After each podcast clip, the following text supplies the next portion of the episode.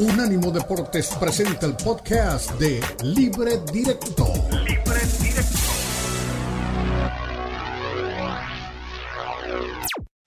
Libre Directo.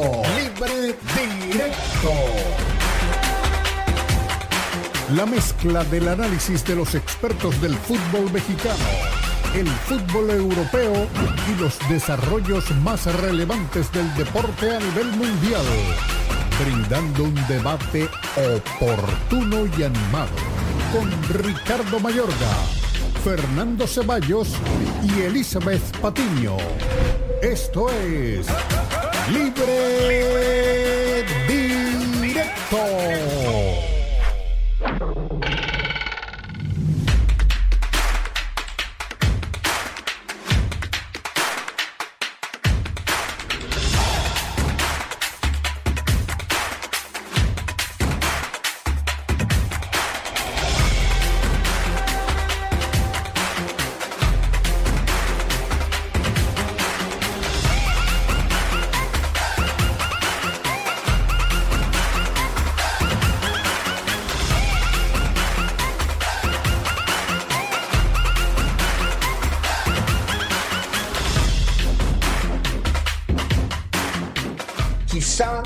Más importante y mejor zaguero central de la historia del fútbol.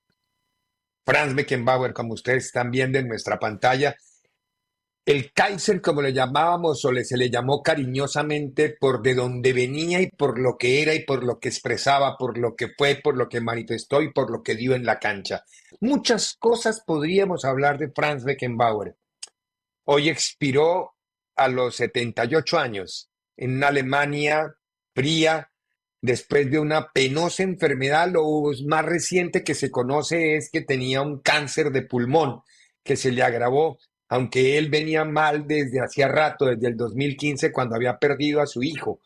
Pero, a ver, la historia de Beckenbauer hay que buscarla en todo el recorrido del fútbol y tenemos que recordar muchos pasajes. Tuve el gusto, el honor de conocerle en 1983, en una asignatura a la que me mandó el circuito Todelar de Colombia a Estocolmo, en el Hotel Sheraton Estocolmo, cuando se reasignó la sede del Mundial de 1986. Y hay algo curioso de esa reunión. Los tres padrinos que presentó Estados Unidos, porque el Mundial al que renunció Colombia, se lo disputaron Canadá, México y Estados Unidos, los, tres miembros de la CONCACAF. Por Estados Unidos acudieron a aquella reunión del 20 de mayo del 83 en Estocolmo tres representantes. Henry Kissinger, recientemente fallecido a los 100 años, Henry Kissinger. Pelé, hace un año falleció Pelé, que era el astro más importante del fútbol que había ayudado a introducir el fútbol en Estados Unidos. Y Franz Beckenbauer, quien fallece justamente el día de hoy. Eran los tres embajadores de la candidatura de Estados Unidos que la perdió con México, entre otras cosas, en ese comité ejecutivo de la FIFA, en donde el señor Joao Avalanche, en aquel hotel de Sheraton, de eh, Sheraton, Estocolmo, mandó callar a nuestro colega Fernando Schwartz por hacer bulla en uno de sus vivos que tenía Schwartz para Televisa en México. Hay muchas anécdotas alrededor de Beckenbauer, de Kissinger y de Pelé, ellos tres como embajadores de los Estados Unidos en la intención de tener ese mundial que no consiguió el, país de, de las barras y las estrellas. Pero Beckenbauer siempre fue la imagen del fútbol. No podemos olvidar, yo era muy niño, pero lo viví muy de cerca. Eh, el, partido del siglo en Ciudad de México entre Italia y Alemania es, quizá el barco insignia de la vida de Beckenbauer como jugador de selección. Ese día se, se rompió el brazo y él jugó todo el partido escayolado, es decir, con un cabestrillo y enyesado, no enyesado con, con yeso natural, pero con vendas ajustadas. Terminó el partido Beckenbauer en una, una gesta que se llamó heroica. Ese partido lo terminó ganando Italia 4 a 3, se denominó el partido del siglo, lo, lo pitó el mexicano Arturo Yamazaki y entró en los umbrales del fútbol ese compromiso compromiso que debió jugarse en Guadalajara, pero las gestiones de Brasil en ese momento con mucho poder político, logró que Brasil se quedara a jugar en Guadalajara contra Uruguay y en Ciudad de México se jugara en el Estadio Azteca el Italia-Alemania, que terminó siendo el partido que mandó a Italia a la final. Luego eh, Alemania le ganaría a Uruguay el tercer puesto y terminaría tercero el equipo alemán. De ese equipo era parte Franz Beckenbauer. De ese equipo, eh, ahí terminó por construir una historia hermosísima, porque fue eh, un gran momento en el Mundial del 66, el de Beckenbauer. Allí logró, siendo zaguero central, jugaba entre la media cancha y el libre y hizo cuatro goles. Eso fue en el 66 en Inglaterra. Allá se perdió por el famoso gol fantasma. En el 70 queda tercer lugar en, en, en, Alemania y en el 74 logra el título mundial como jugador del fútbol en el partido que se disputó en el viejo estadio olímpico de Múnich eh, contra la selección de Holanda. Eh, todos esos son los tiempos en los que escribió su historia Franz Beckenbauer. En aquel partido se enfrentaron hoy dos que ya no están, ni él ni Johan Cruyff, que fueron los dos grandes jugadores del momento en 1974. Beckenbauer termina por ser uno de los tres únicos en el mundo que ganaron título como jugador y título como técnico. Y en menos de cuatro días hemos perdido dos de ellos. El, planeta ha dado tres y perdimos a Jorge Mario Lobo Zagalo, del que vamos a hablar también al final de este programa, y a Franz Beckenbauer. El tercero se llama Didier Deschamps, campeón mundial como jugador y campeón mundial como director técnico. No hay más en la historia. No queda vivo sino Didier Deschamps a partir del día de hoy. Lo cierto es que Beckenbauer escribió una de las páginas más importantes de la historia del fútbol, creo yo, a mi juicio, el mejor zaguero central que ha dado la historia del balompié. Y mire desde qué época, a pesar de lo que ha crecido, de la modernidad de las posiciones y de los estilos, siguen imperando en la memoria popular Beckenbauer y Elías Figueroa, que son los dos más grandes que se dieron en el fondo del, fútbol, en la parte defensiva del fútbol. Hoy Beckenbauer nos abandona después de una brillante carrera como técnico, como jugador, como directivo, como ser humano, como padre, como persona, como familia y como símbolo de lo que fue el fútbol alemán. Alemania y el mundo del fútbol hoy están de luto. Se fue a los 78 años Franz Beckenbauer. Soy Ricardo Mayorga de frente y aquí comienza libre directo.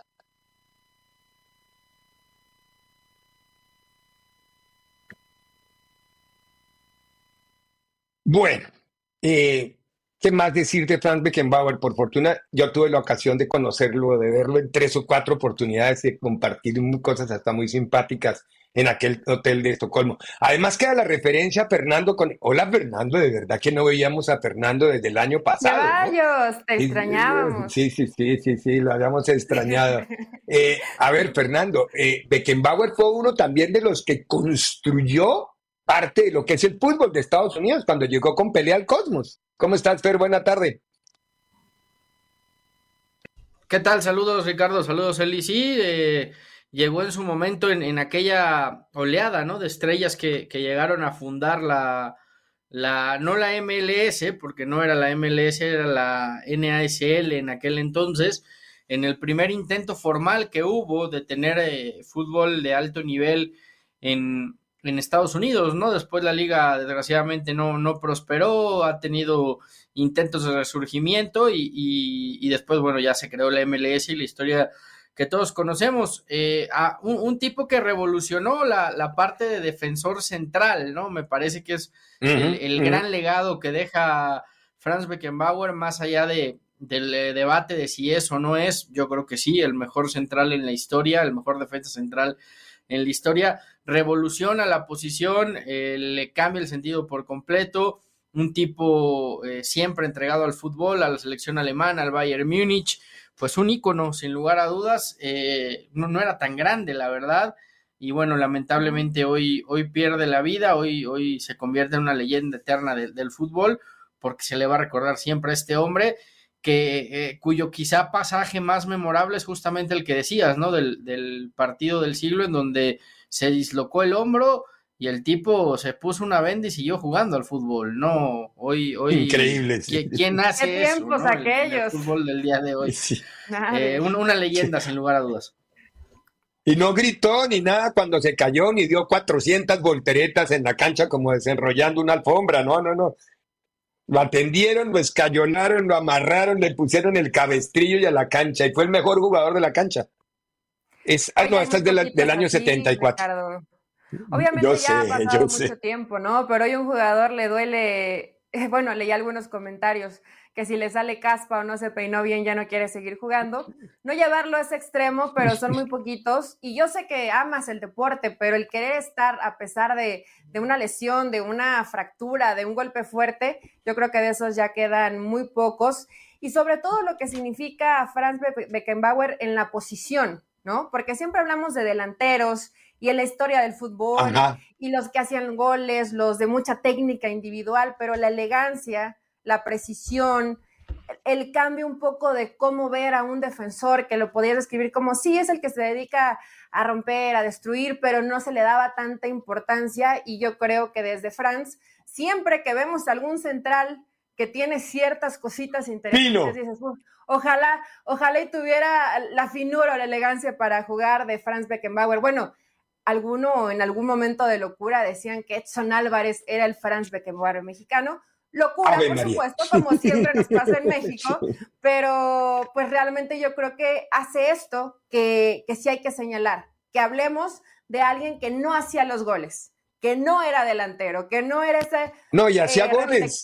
eso espectacular que siempre va el seguimiento, sino un defensa con clase, con elegancia, como bien lo dices, que hacía goles y que yo creo que siempre su carrera la llevó de manera impecable. No hay nada que podamos decir, criticar o hablar mal de lo que fue Franz. Bueno, quedó un bachecito hablando de lo malo, ¿no? Cuando le salió una investigación porque él había influido desde su posición para que quedara Alemania con el Mundial del 2006. No sé en qué terminó esa investigación, Pero no se comprobó. pero Hubo investigación. no, no preciso, no, no supe al fin qué pasó, si, si él terminó salpicado o no, pero de todas formas, sí se, es decir, creo que fue el único arrocito negro en medio de todo, de una carrera que bien lo dicen ustedes dos, absolutamente impecable.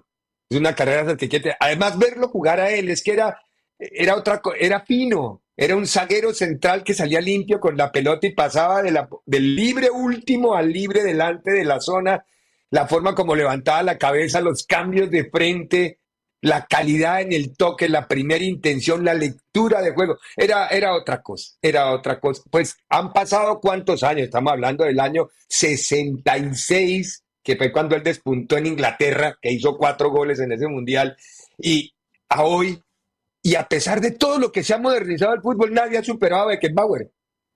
Entonces, algo tenía el güey, ¿no? Como dicen en México. Era muy grande de verdad.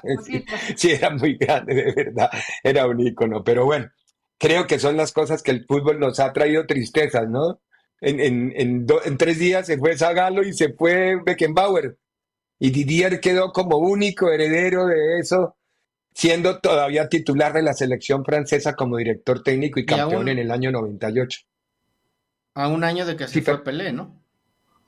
Y a un año de que se fue, Pe- hijo, todos se fueron. Por eso me llamó también la atención lo de, lo de, lo de aquel, la- aquella reunión de Suecia, de Estocolmo.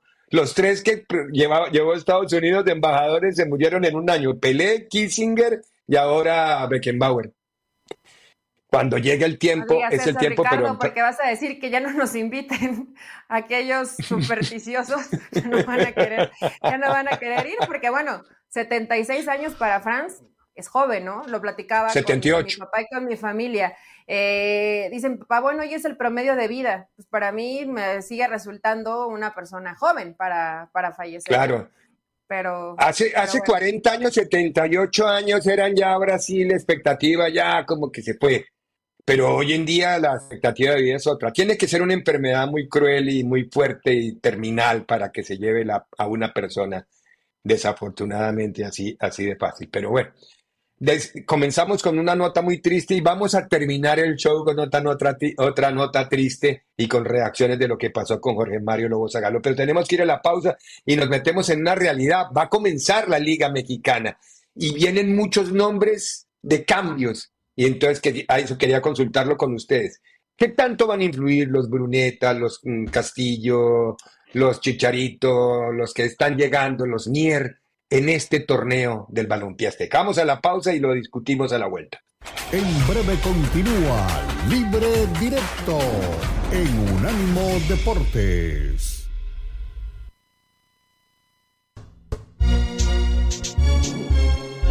Unánimo Deportes.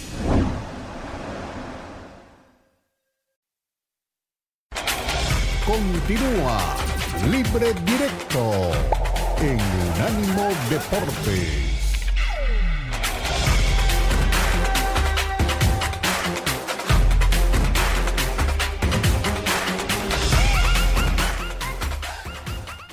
Regresamos, este es libre directo y estaba planteándole a nuestros compañeros en el segmento anterior con esta lista de nombres, a ver, y vamos a empezar a discutir la influencia de cada uno de ellos a su llegada eh, o sus cambios dentro del fútbol mexicano. Bruneta pasa de Santos a Tigres. Martínez pasa de Puebla a Pumas. Pumas se deshace de un goleador y trajo dos, ¿no? Es decir, a mí no se me hace tan mala la idea de que se haya ido el goleador De Dineno. Ah, se fueron, se fueron Dineno y, y, el Toro Fernández y llega eh, Memo y, Memito. y Funes Mori. O sea que ahí también hay A mí no se me hace que haya sido un movimiento loco, pero bueno, eso ustedes me lo dirán. Llegó Kevin Mier para ser arquero de Cruz Azul. En Colombia me consta gran arquero. No sé el mercado, el, cambiar a México va, puede ser otra, otra historia. El antecedente bueno lo tiene Camilo Vargas. Calerito, dicen, o no? No, como Calero nadie lo va a comparar con Calero allá. No, sí, acá, acá, hablan Calero, sí. Calero es de otra acá lo venden así. Entonces, ah, bueno, no, dicen no, que es el nuevo Calero. Que, que tienen. Sí, seguramente. Eh, es decir, es que Calero, Calero fue muy grande en la selección y, y, y también, pero Ah, Calero se hace muy grande en México. Calero es hechura mexicana. En Pachuca, exactamente. Eh, ojalá, ojalá, si sale como Calero, no, no hay nada que pensar dos veces. Pero bueno, vamos a ver. Eh, Castillo que llega de Pachuca a Chivas. Aunque creo que ese, ese movimiento de mediático, poco si va a llegar Chicharito ahí, dice, todas las luces fueron para Chicharito. El Toro Fernández No, no, no. que sale. Si llega Chicharito, si, si- si llega Chicharito, todos los demás movimientos valen tres pepinos. No hay ninguno más mediático. Sí, sí, de- de- de- exacto, de lo mediático con lo de Chicharito y lo de Chicharito ya está hecho. Lo que pasa es que están dándole largas. Ojo, además le- les anticipo, Chicharito está en el mes 7 de su recuperación después de la operación de cruzado. Para mí no está listo todavía y no me echen el cuento de que la fecha 3, no, yo creo que es una compra de Guadalajara y una contratación de Guadalajara, no para un torneo. Pero para mí, si lo van a tirar a la cancha, Chicharito, en la fecha 3 es correr un riesgo de que se vuelva a resentir. Es como yo lo entiendo por la, la lesión que tuvo. Bueno, esos son los nombres. A ver, ¿cuál es más influyente? A ver, Elizabeth, querida, de todos estos que dimos y de los movimientos que hay. El más influyente para mí, Bruneta, porque fue el mejor, para mí, el mejor extranjero del torneo pasado. Yo sé que Santos no clasificó, pero lo que hacía Bruneta para Santos, pues le quitaron los, los pulmones, la creatividad y, el fútbol a Santos. Eso es una realidad. Yo creo que a partir y, y tomando en cuenta que Tigres llegó a una final, eh, que hoy va a apostar por darle seguimiento a esa gente joven, ya con experiencia en primera división, como Córdoba, como Laines, que se consoliden en la posición, el mismo Marcelo, y tener a Bruneta, yo la verdad que considero que para mí es la mejor contratación de todas.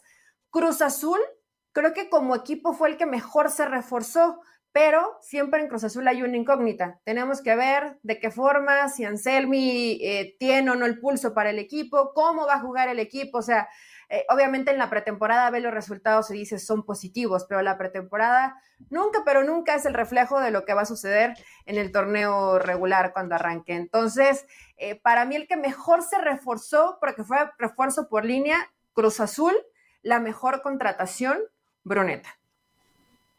Ver, querido, cuenta con Chicharito ya. ¿Quién es la mejor contratación y, y cómo, y, y si va a Chivas o si va este Chivas que tú amas tanto, puede ser el equipo novedad en el, en el torneo o hay que esperar qué pasa con Gago y qué hace Gago con el equipo? Primero hay que verlo, o sea, lo de Bruneta coincido con todo lo que dice él y el tema es que llega Tigres y es un Tigres que juega por y para Guiñac. Entonces, primero hay que ver que Bruneta entre en esa dinámica. Ojo que lo mismo decíamos de Gorriarán, ¿eh? cuando llegó de, de Santos a, a, Tigres y hablábamos de que era el motor y que había sido los mejores extranjeros y qué tal. Y, la verdad en Tigres ha quedado lejos de, ser el Gorriarán que marcaba tanta diferencia en Santos. Entonces, yo, yo me iría con reservas. Yo sí creo que es, que es Javier y, y porque creo que es el, la pieza en todos los sentidos que le hace falta a Chivas. Primero gol, ¿no? Eh, Chicharito lo que tiene es gol. Claro, hay que ver cómo regresa, viene de una lesión complicada, va a cumplir 36 años de edad, pero su mayor virtud es el gol. Después, eh, si ya ha perdido velocidad, si ya ha perdido explosividad y tal, el tipo dentro del área sabe definir, ¿no? Que es lo, lo que a Chivas le ha faltado, no ahorita, desde hace un buen rato.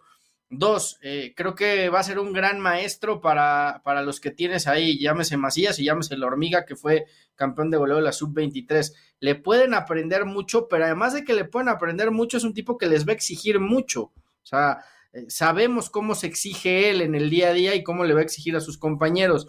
Y tres, llega ese futbolista que, que tiene que asumir los blasones de ser el líder de este equipo, ¿no? De, de, de, ser el que, el que los haga nuevamente entender lo que significa jugar en el Guadalajara y la importancia que tiene Chivas a nivel nacional. Entonces, en todos los sentidos, creo que llevas a la pieza indicada. Después, por supuesto que habrá la, la duda de ver cómo regresa, porque la lesión no, no fue nada sencilla, pero simplemente de ver cómo se está preparando para regresar, yo veo en la idea a un Javier Hernández que quiere volver a competir eh, a, a, lo, a, lo, más que pueda, ¿no? Al más alto nivel en donde esté, ¿no?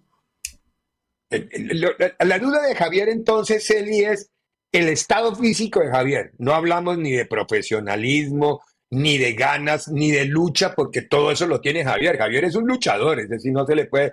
Javier no baja los brazos nunca en la cancha. Él, él siempre, que meta goles con el cogote, con lo que sea, es otro tema.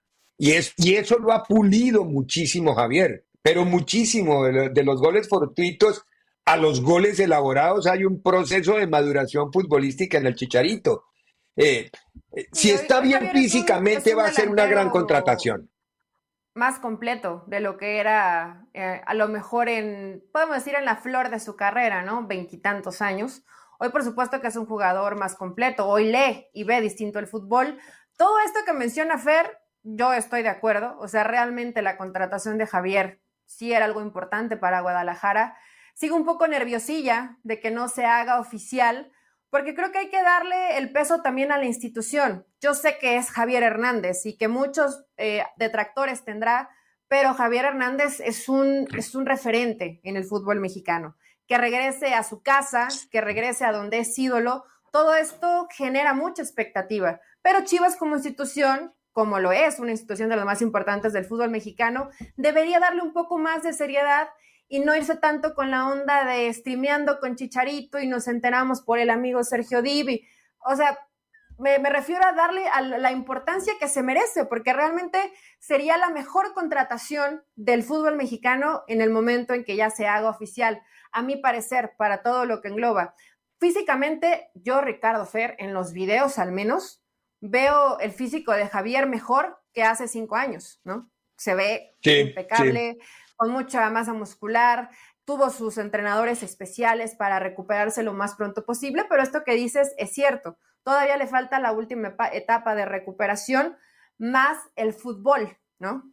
El estar en cancha, sí. esos cambios de ritmo, esos cambios de velocidad. Hay que verlos ya cuando Javier esté completamente listo, porque todos siguen dando pistas, un poco de broma entre Pocho y Cone Brizuela, pero ¿en qué momento lo van a hacer oficial? Lo, creo que... que... también hay que esperarlo. Que también sí, parece que está al caer lo de, lo de Cowell, ¿no? Que haya ido a sacar su pasaporte mexicano. Sí, sí. Ya fue a eso, sí, ya fue lo del pasaporte. indica que al final de cuentas, bueno, va, va, a volver el debate porque juega en Estados Unidos, porque representa la selección de, de, Team USA. Bueno, el tipo es mexicano y tiene pasaporte mexicano. Ya está, cumple, cumple con el requisito de jugar en Chivas. Su mamá es mexicana y, y le heredó o le da la nacionalidad mexicana como lo marca la Constitución. Entonces, para mí ahí no hay debate. Yo creo que Chicharito también está entendiendo eh, eso, ¿no? El, tema de la lesión y que ya no va a ser ese jugador tan explosivo que llegó a ser. Evidentemente también los años no pasan en, vano.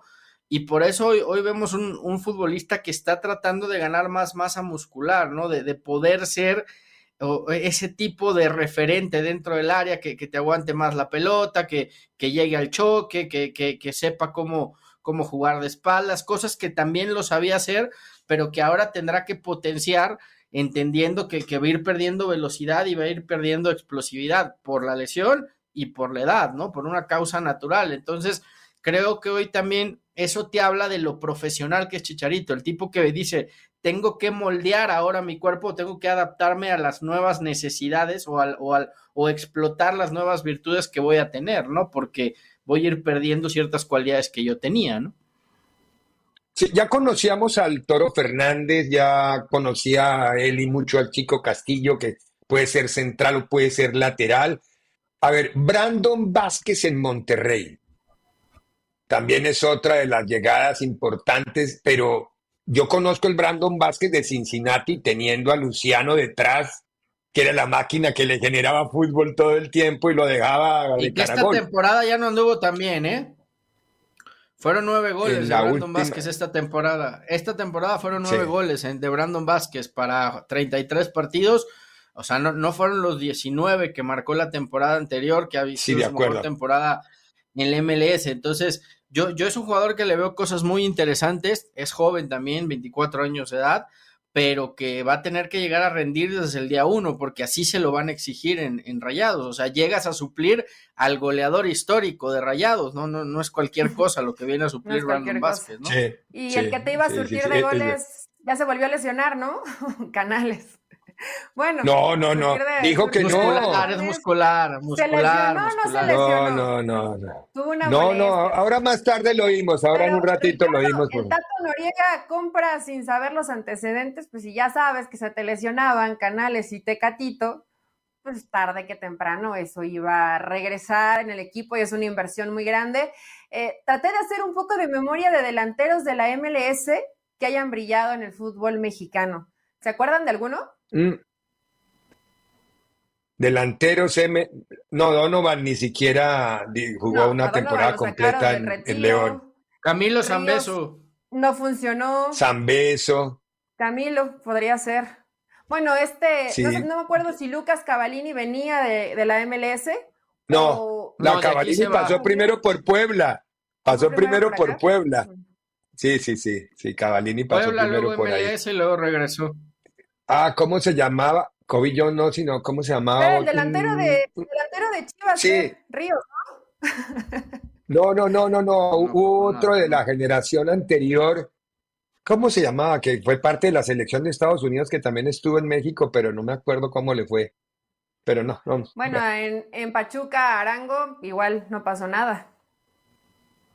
En Pachuca, Arango no, pero ahí sí fue cosa de técnico. Arango sí, a donde ha ido ha metido goles Decir que en Pachuca no meta goles, no habla bien es de Pachuca, no de Arango.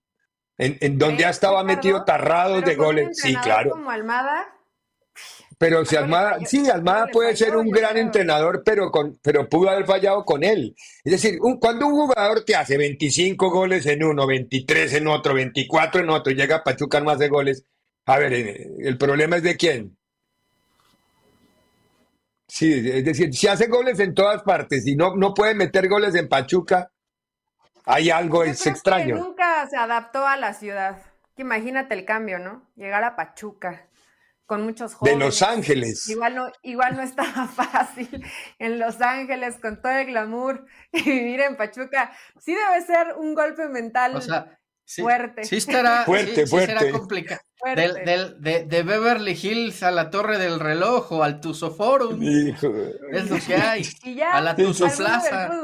Es lo, es lo mismo. De Rodeo Drive. Con Jennifer Hermoso, ¿no? Que realmente yo creo que en Monterrey, pues se va a sentir mucho más cercana a, lo, a donde vivía a haber vivido en Pachuca, ¿no? Por más que tengas muy cerca la Ciudad de México, no es lo mismo. Sí. No, no, no, pero ella fue muy querida en la despedida, también dejó una, una carta muy linda para todos los seguidores de Pachuca y para el equipo y para los integrantes. Pachuca no tiene la culpa de geográficamente ser Pachuca, ya, ¿qué hacemos? Hay que hablar es del Pachuca Fútbol, no de si le interesa la torre del reloj el Tuzo, ¿cómo se llama? Bueno, yo no sé cómo.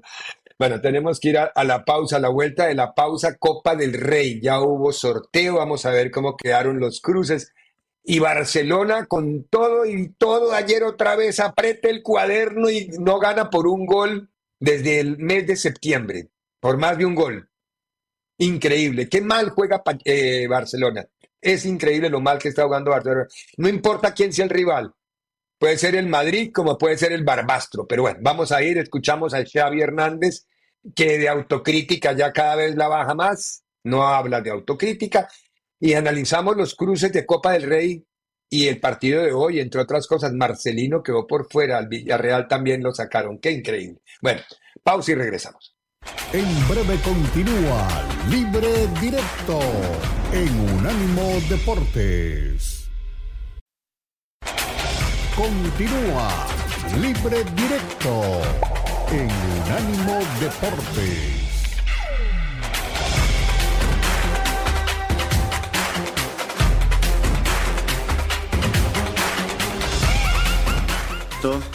Ni el de ni al favor ni en contra, pero sí que me dicen que el, gol de Joao es, es gol, clarísimo además. Bueno, es una pena que, en esta competición no tengamos VAR en, la, en esta eliminatoria, la verdad. Creo que en el 2024 que estamos tendría que haber VAR, incluso en campos de menor categoría, no sé por qué, no, lo entiendo, pero bueno.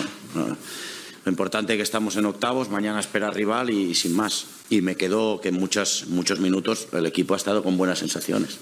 Nada más. El objetivo cumplido. Víctor.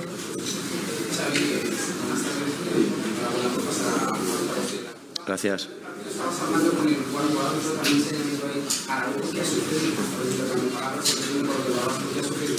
No, nada, nada, nada. Siempre se habla, hay cosas que se hablan eh, con, los, con, los, árbitros sin más, no, nada, nada. Con total respeto, ahora hemos estado hablando con el entrenador, con Dani también, muy con los jugadores, ha entrado en el vestuario, no hay, no hay problema. No hay ningún problema, no, no busquéis tensión donde no la, donde no la hay. Santi, allá Hola. Quina,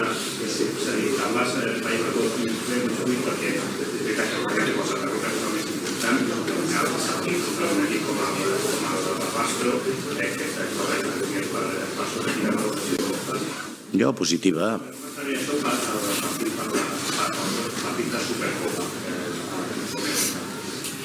Jo crec que hem fet un bon partit. Se'ns ha complicat per, per un error, per un córner per un córner, però són detalls que per un córner pots perdre un títol.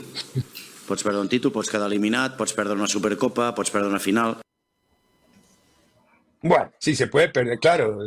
Por una jugada se pierde un partido, Xavi. Uh, descubrió el agua tibia Xavi Hernández, que una jugada puede cambiar un, partido. Pues claro que una jugada pega un córner, claro que en córner les complicó al final. Eh, ahora, tuvo mucha suerte Fernando Yeli eh, Barcelona, ¿no?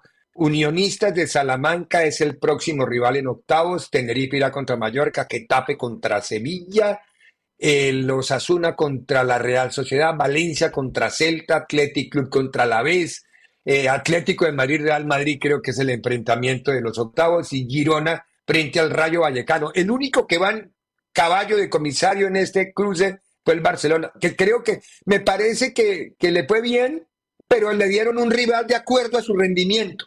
Ahí está para que haya un rival más o menos parecido. El, el, unionista de Salamanca está jugando parecido al Barcelona. Hicieron, una fiesta los unionistas de Salamanca por, por la noticia, ¿no? Para ellos, evidentemente, pues es, el partido de su vida, como lo fue el de, ¿Cuándo lo ayer. No, pues cómo no. Eh, a ver, eh, yo, yo de lo que vi ayer, otra vez el Barcelona perdido en las ideas, es una realidad. Digo, estos partidos son, son muy, muy, muy rocosos. Los otros equipos se juegan la vida, el Barcelona y los de primera juegan a medio gas porque no quieren arriesgar mucho, pero otra vez las ideas no fluyen en el equipo de Xavi, es una realidad. Creo que los dos penales son, la mano es clarísima, ataca así la pelota el, jugador del, ¿qué es? Bar, bar Barbastro. Barbastro, te iba a decir Barbados, pero no es una isla. Barbastro, eh, eh, el otro penal también es clarísimo y, ya está, o sea, no, no, no, no hay. También creo que el gol de Joe Félix debió haber subido al marcador, pero ya está, o sea, el Barcelona trae un rato que no, no, no, no se encuentra futbolísticamente hablando y que simplemente no, no fluye. La buena noticia fue que terminó pasando y que ahora, evidentemente, en el sorteo le, toca un rival accesible, ¿no? Sí, un rival a su modo. ¿O no, Eli? El nivel de Unión, Unionistas de Salamanca. es que he visto tantos partidos de Unionistas de Salamanca que me preocupa. No, no me mienta. Pues obviamente no, o sea, no, no, no, tengo, no tengo referencia, Ricardo, más que la ilusión de estos equipos que siempre implica eh, enfrentarse, ¿no? A los grandes, como el Barcelona, como el Madrid o el Atlético de Madrid. Quieres dar el partido de tu vida.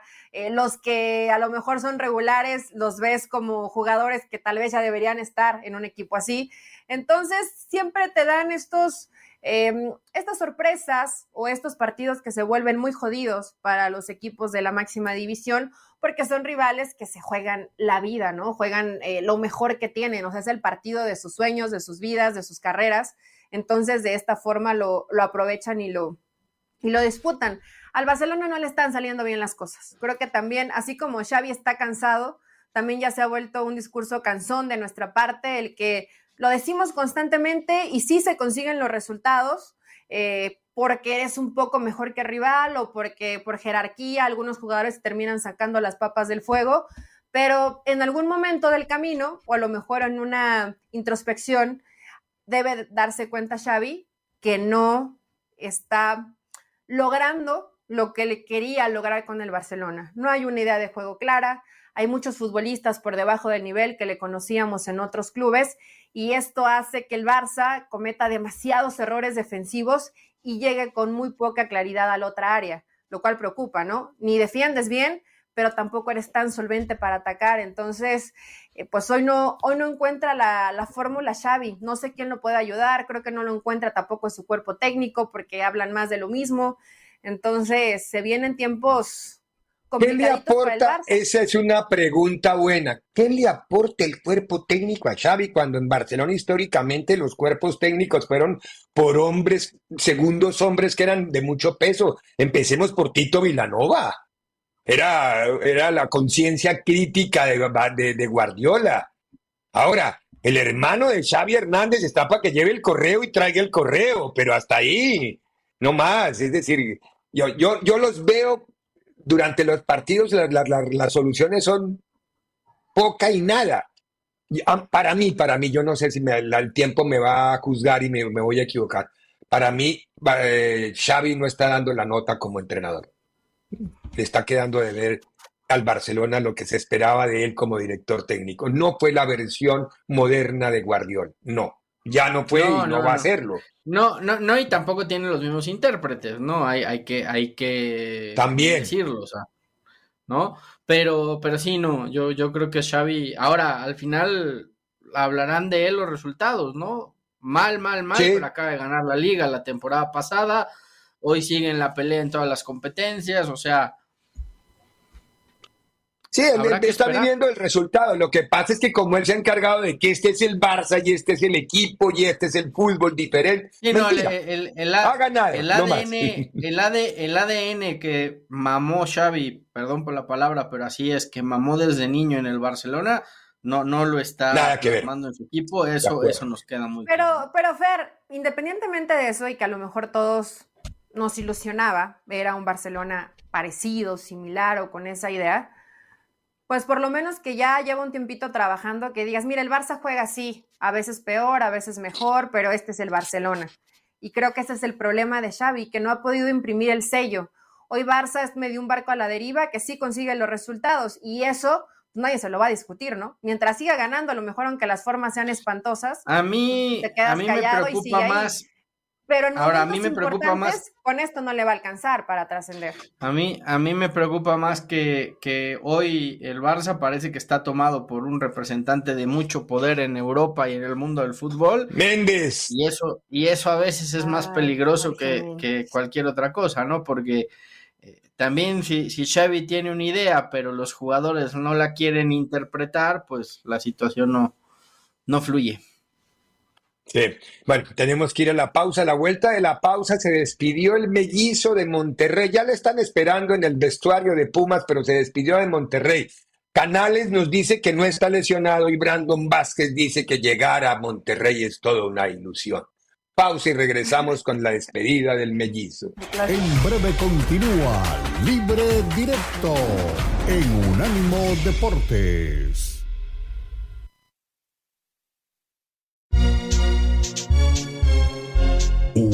Unánimo Deportes. Continúa Libre Directo en Unánimo Deportes.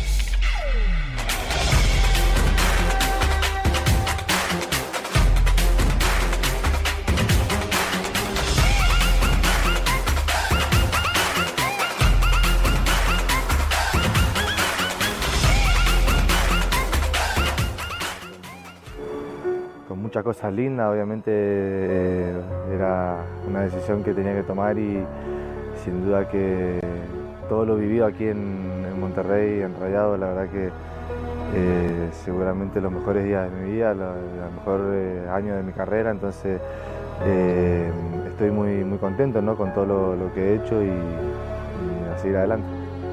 Vine con muchas ganas, con muchas ganas de triunfar, con muchas ganas de tener éxito y bueno, creo que vine a escribir mi historia. Era Radiado sabía que era que es un equipo, un club muy grande y que han pasado jugadores muy, muy, muy grandes, entonces eh, tenía que, estar a la altura. Creo que eh, era una responsabilidad muy grande para mí poder llegar acá y poder eh, hacer historia y sin duda que me dio mucho. Muchas cosas pasaron, cosas buenas, resultados buenos, resultados malos, pero siempre con la idea de de que siempre quería triunfar, de siempre dejar la vida por, esta, por estas camisetas y, siempre la defendía a muerte. De eso no me reprocho nada, creo que siempre di lo máximo de mí, eh, con la responsabilidad y el profesionalismo que se merecía esta camiseta. Entonces eh, parece que todo fue ayer, ¿no? Eh, todo pasó muy rápido y, siempre, siempre disfruté al máximo estar aquí. No, simplemente muchas gracias. Muy bien. La despedida del mellizo Funes Mori de Monterrey, muy emotivo y muy, muy, y muy loable lo de Monterrey. Lo despide justamente con las copas que alcanzó, con los logros que superó, con el punto de goleo, es el goleador histórico del equipo. Se demoró un poquito en romperle el récord o en superar el récord del chupete. ¿Se acuerda que duró como dos meses que no podía anotar y no podía anotar hasta que al fin lo superó? Pero no se puede olvidar la gran campaña de Funes Mori. Vamos a ver qué pasa ahora en Pumas. Entiendo que era que no se entendía con, el Tano, ¿no? Porque si no, ¿por qué se va un goleador de esa naturaleza? ¿Por qué lo dejan salir del equipo?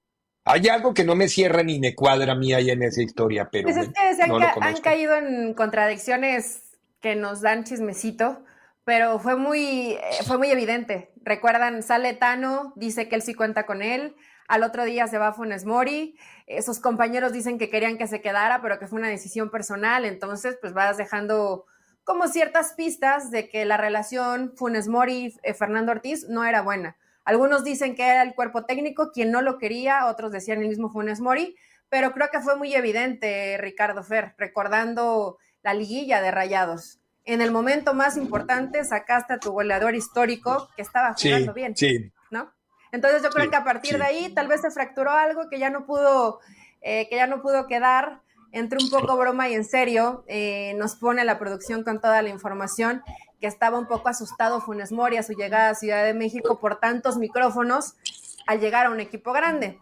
Esto seguramente a la gente de Monterrey no le va a caer muy bien, pero hay que ver si está a la altura de un equipo como Pumas, que si bien es grande por nombre y por afición. Pumas es grande de verdad, no inventen. Es grande de títulos, no es grande de títulos. No, no, no. se colgaron. Pumas se ha colgado de eso de que es grande y pegaba a los, a los, a los grandes. Mucho más grande que Rayados, mucho más. Ah, que Rayados. No, no, no, no, no, mucho más. Así, en el fútbol mexicano, Fer, no sé. Yo creo que hay unos bueno, ve, ve, ve es que hay, pero no están hay que entender hay que entender la grandeza de Pumas, ve la cantidad de futbolistas que, que Pumas le ha aportado al fútbol mexicano. De ahí parte también la grandeza de un equipo que históricamente ha producido futbolistas muy importantes y que también no deja de ser de los más ganadores. Eh, yo también creo que ya la relación en general ya estaba un poco desgastada por parte de, de Funes Mori y Rayados en general porque nunca terminó de ser, más allá de que es el goleador histórico, no terminó de ser el jugador tan decisivo que se esperó llegar a ser como enfrente, por ejemplo, lo ha sido, lo ha sido Guiñac, ¿no? Este fue el podcast de Libre Directo, una producción de Unánimo Deportes.